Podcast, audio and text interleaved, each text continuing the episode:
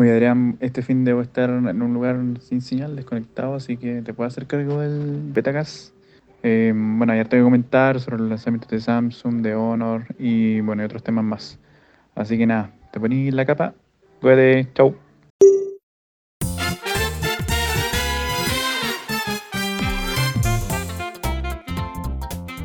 Hola, hola, bienvenidos a Adricast, este podcast totalmente controlado por mí, donde yo elijo los temas, la música, las noticias tecnológicas que vamos a comentar. Muajajajaja.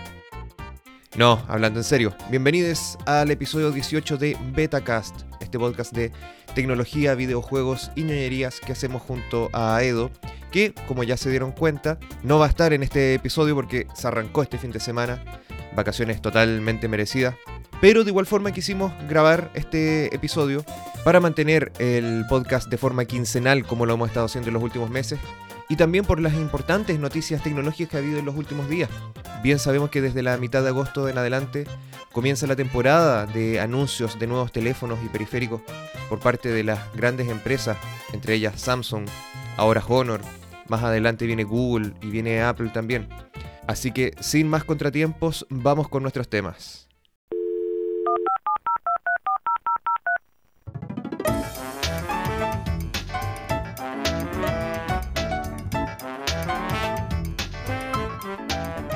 Les dije que la música la iba a elegir yo.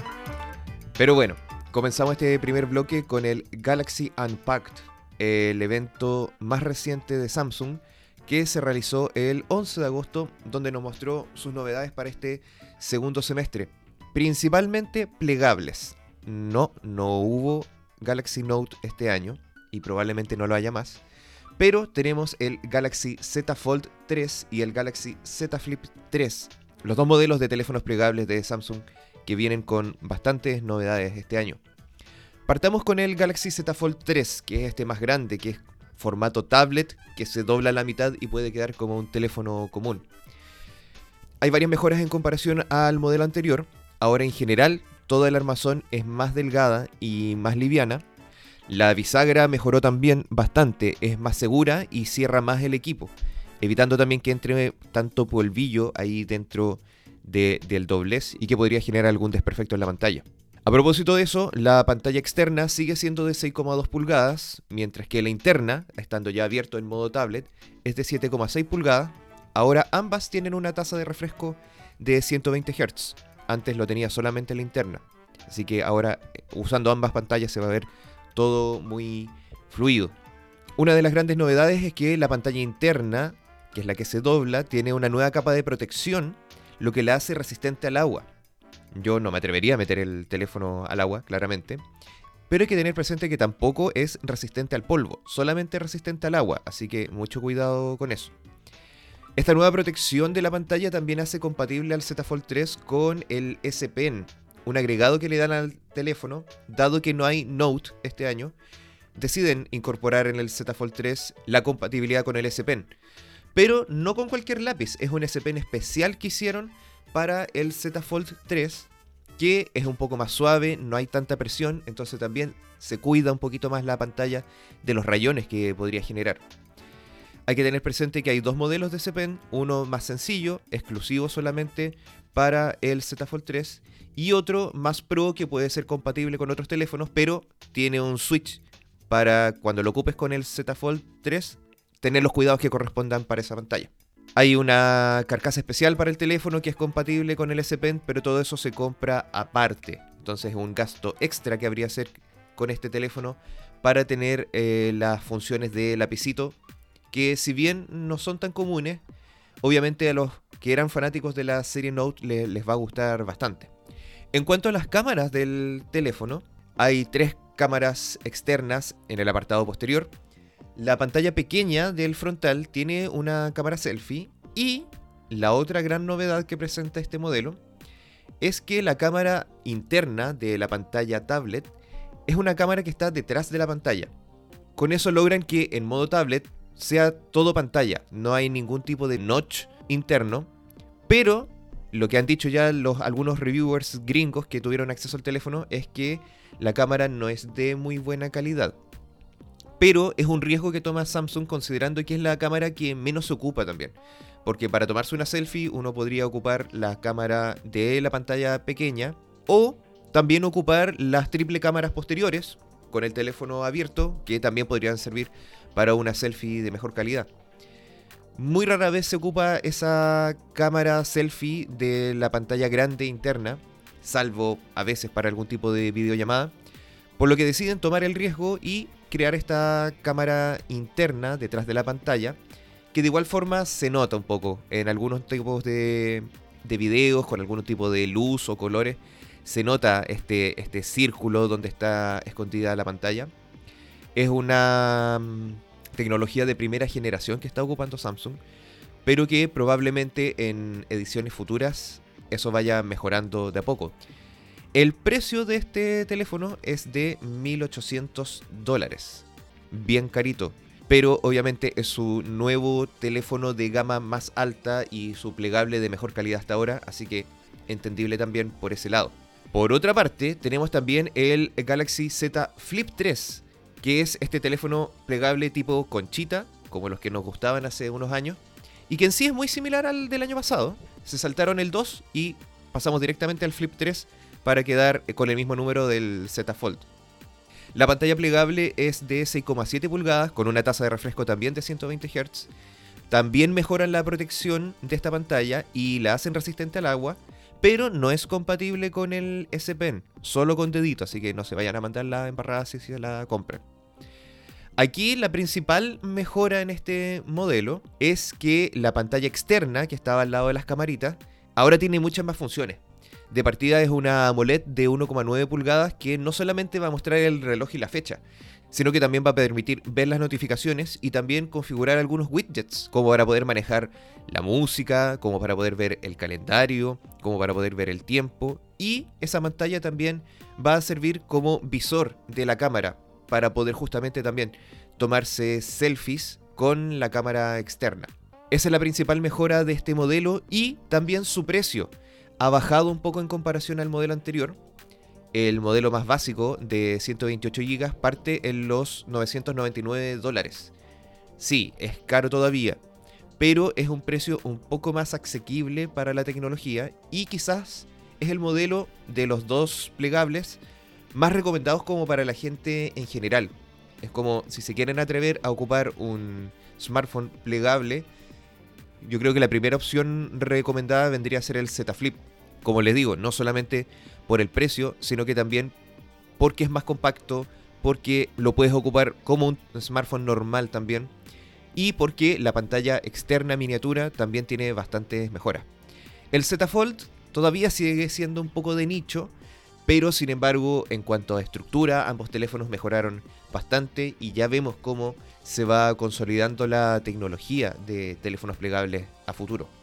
En cuanto a otros anuncios de este evento, también mostraron el Galaxy Watch 4, los nuevos relojes inteligentes que vienen ahora con Wear OS, el nuevo sistema operativo para relojes de Google, de la manito con Samsung. Recordemos que ahora lo están desarrollando en conjunto. ¿Y qué trae en particular? Que eh, incluye ahora la Play Store, existe una mejor compatibilidad con distintos tipos de eh, teléfonos Android, no solamente con los teléfonos Samsung hay mejoras en las apps también. De hecho, Google ya actualizó eh, Maps, mensajes. Spotify también actualizó su app para Wear OS, así que se nota que también hay más empeño, hay también más ganas de los desarrolladores de mejorar sus compatibilidades con, los relojes inteligentes. Y obviamente también hay mejoras en el tracking deportivo, eh, compatibilidad con medir electrocardiograma, con la saturación de oxígeno, bastantes mejoras importantes. Finalmente, el otro anuncio que tuvieron eh, son los Galaxy Buds 2, sus nuevos audífonos inalámbricos, que obviamente también mejoran el diseño y la comodidad en el oído. Y también hay hartas mejoras en lo que es la cancelación de ruido activa, permitiendo a veces tener mejor tanto escucha de lo que em, tienes en tus audífonos, música, podcast, entre otras cosas, como también permitiéndote estar más atento a lo que está ocurriendo afuera sin bloquearte totalmente del, exterior. Esos son los cuatro anuncios importantes del evento. Probablemente podamos ver todo en Chile durante los próximos meses. Pero hay que recalcar también que las ventas de Samsung en general han ido a la baja. Si bien comentamos en su momento con el Edo que la preventa del Galaxy S21 había roto récords aquí en Chile, llama la atención al principio, pero después las ventas van a la baja. De hecho, lo que reportan algunos medios estadounidenses es que dentro de los primeros seis meses de venta, el Galaxy S21 bajó un 20% de ventas en comparación al S20 en el mismo periodo de tiempo. Y el S20 ya había bajado casi la mitad, 47% en comparación al S10. Hay que considerar de igual forma que Samsung ha hecho menos modelos S con el paso del tiempo. Para el S10 hubo uno normal, uno Plus, uno E, después salió uno Lite, para el S20 también hubo cuatro modelos y para el S21 solamente hemos tenido tres hasta ahora. El normal, el Plus y el Ultra. No se sabe todavía si va a haber un S21 Fan Edition. Además que donde Samsung concentra sus ventas y su éxito en el mercado de los smartphones es en la gama media y media alta, lo que ahora es lo que conocemos como la, la gama A, los teléfonos A, donde ahí también están haciendo grandes innovaciones y llevando muchas de las cosas que antes eran exclusivas de la gama alta a la gama media. Las mejores cámaras, las mejores pantallas, las baterías grandes, todo eso se está concentrando ahora en la gama A y ahí es donde está el boom de ventas de Samsung y explica eso un poco también la baja de ventas en la serie S. ¿Qué va a pasar con los Fold? Yo creo que van a seguir teniendo por ahora pocas ventas, en general, probablemente exitosas para Samsung, pero no en gran número comparado con, otro tipo de modelos de gama alta. Pero una vez que la tecnología plegable siga mejorando, sigan bajando sus costos también, probablemente estos teléfonos también bajen de precio y sean más asequibles para el público y se hagan más interesantes para todos. Quizás más adelante podamos ver algún Galaxy A plegable. Sería interesante, ¿no? Pero bueno, eso el tiempo solamente lo dirá. Voy a tomar agüita y seguimos con Betacast.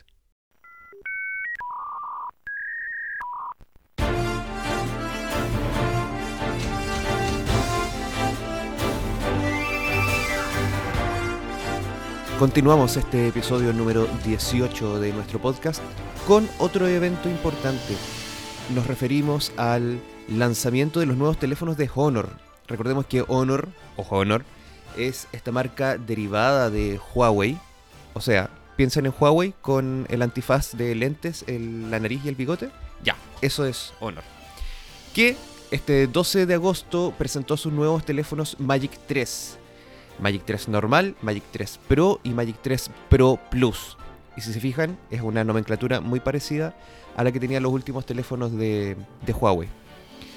La gran diferencia es que ahora, al ser una marca independiente, van a tener los servicios de Google y con ello todas las apps de Google y todo el acceso a la Play Store.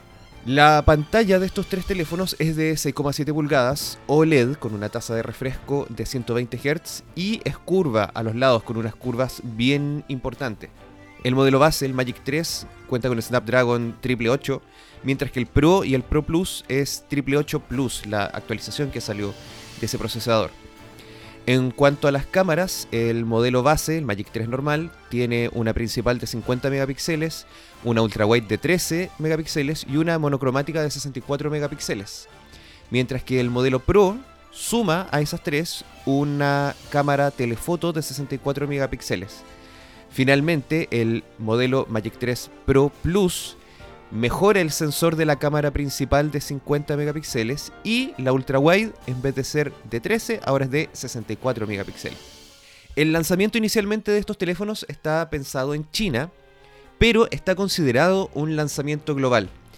Ya sabemos que Honor llegó a Chile de manos de una smartwatch, de audífonos inalámbricos también, así que es muy probable que antes de fin de año veamos eh, al menos uno de los modelos del Honor Magic 3 acá en nuestro país.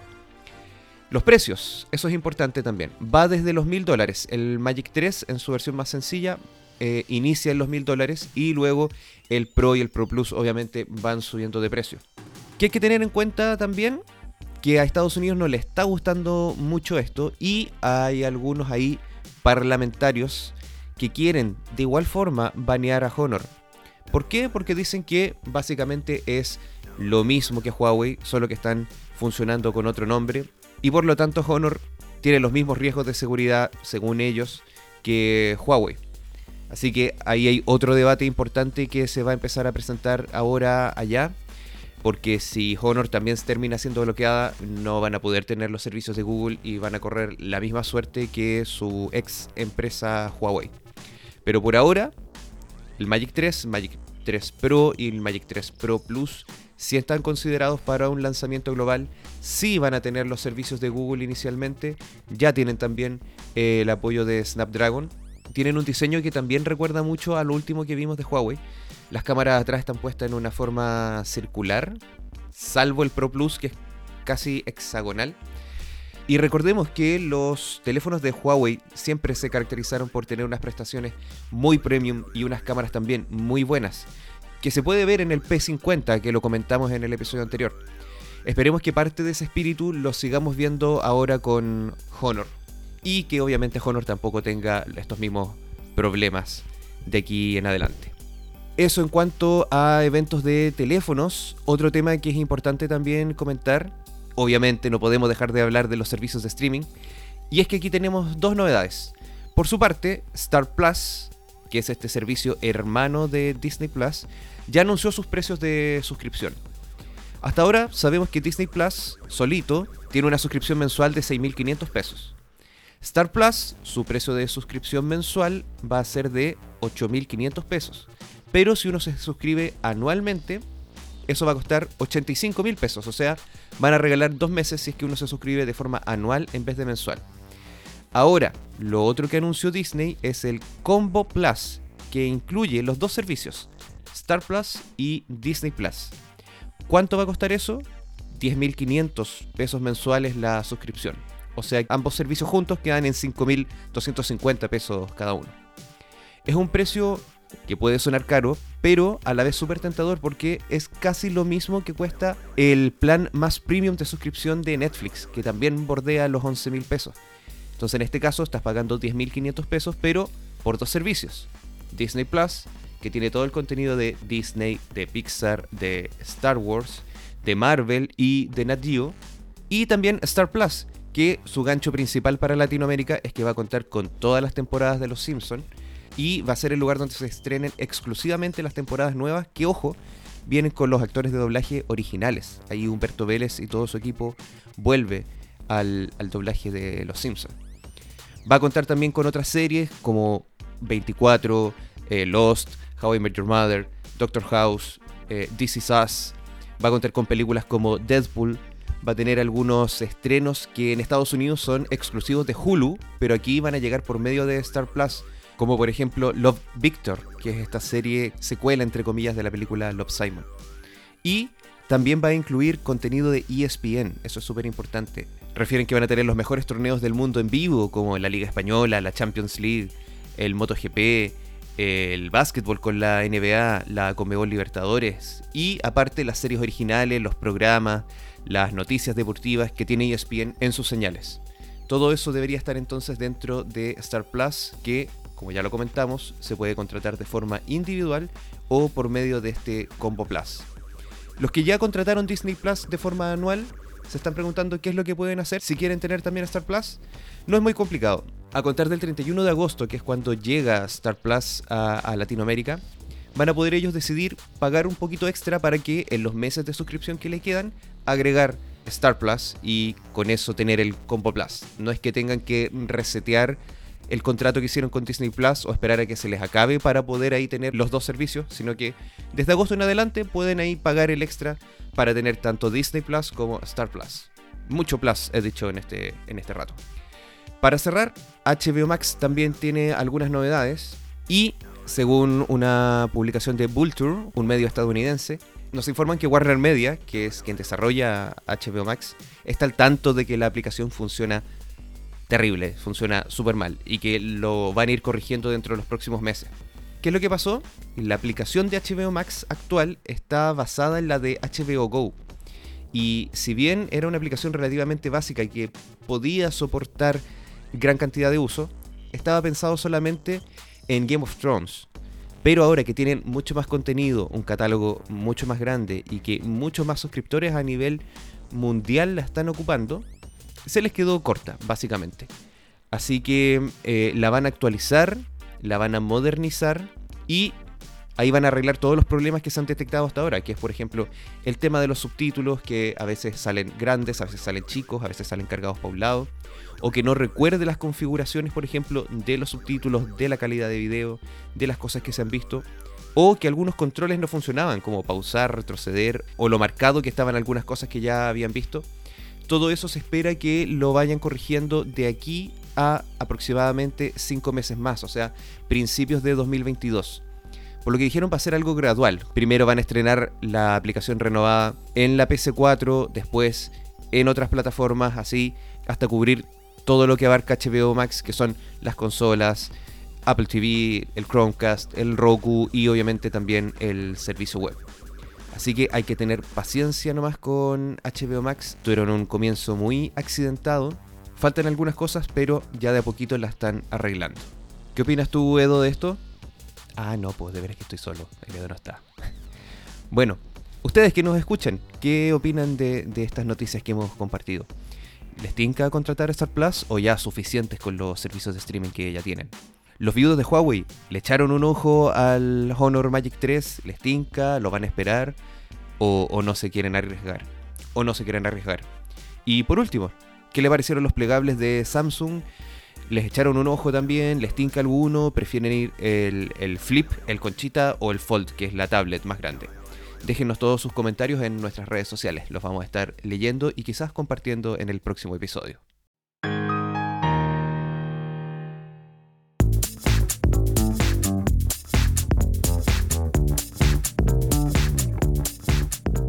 Ya, vamos cerrando entonces este episodio número 18 de Betacast o Adricast.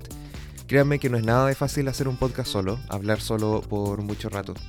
Eh, hay, harto tijereteo detrás de, cámara aquí, porque uno igual se tupe.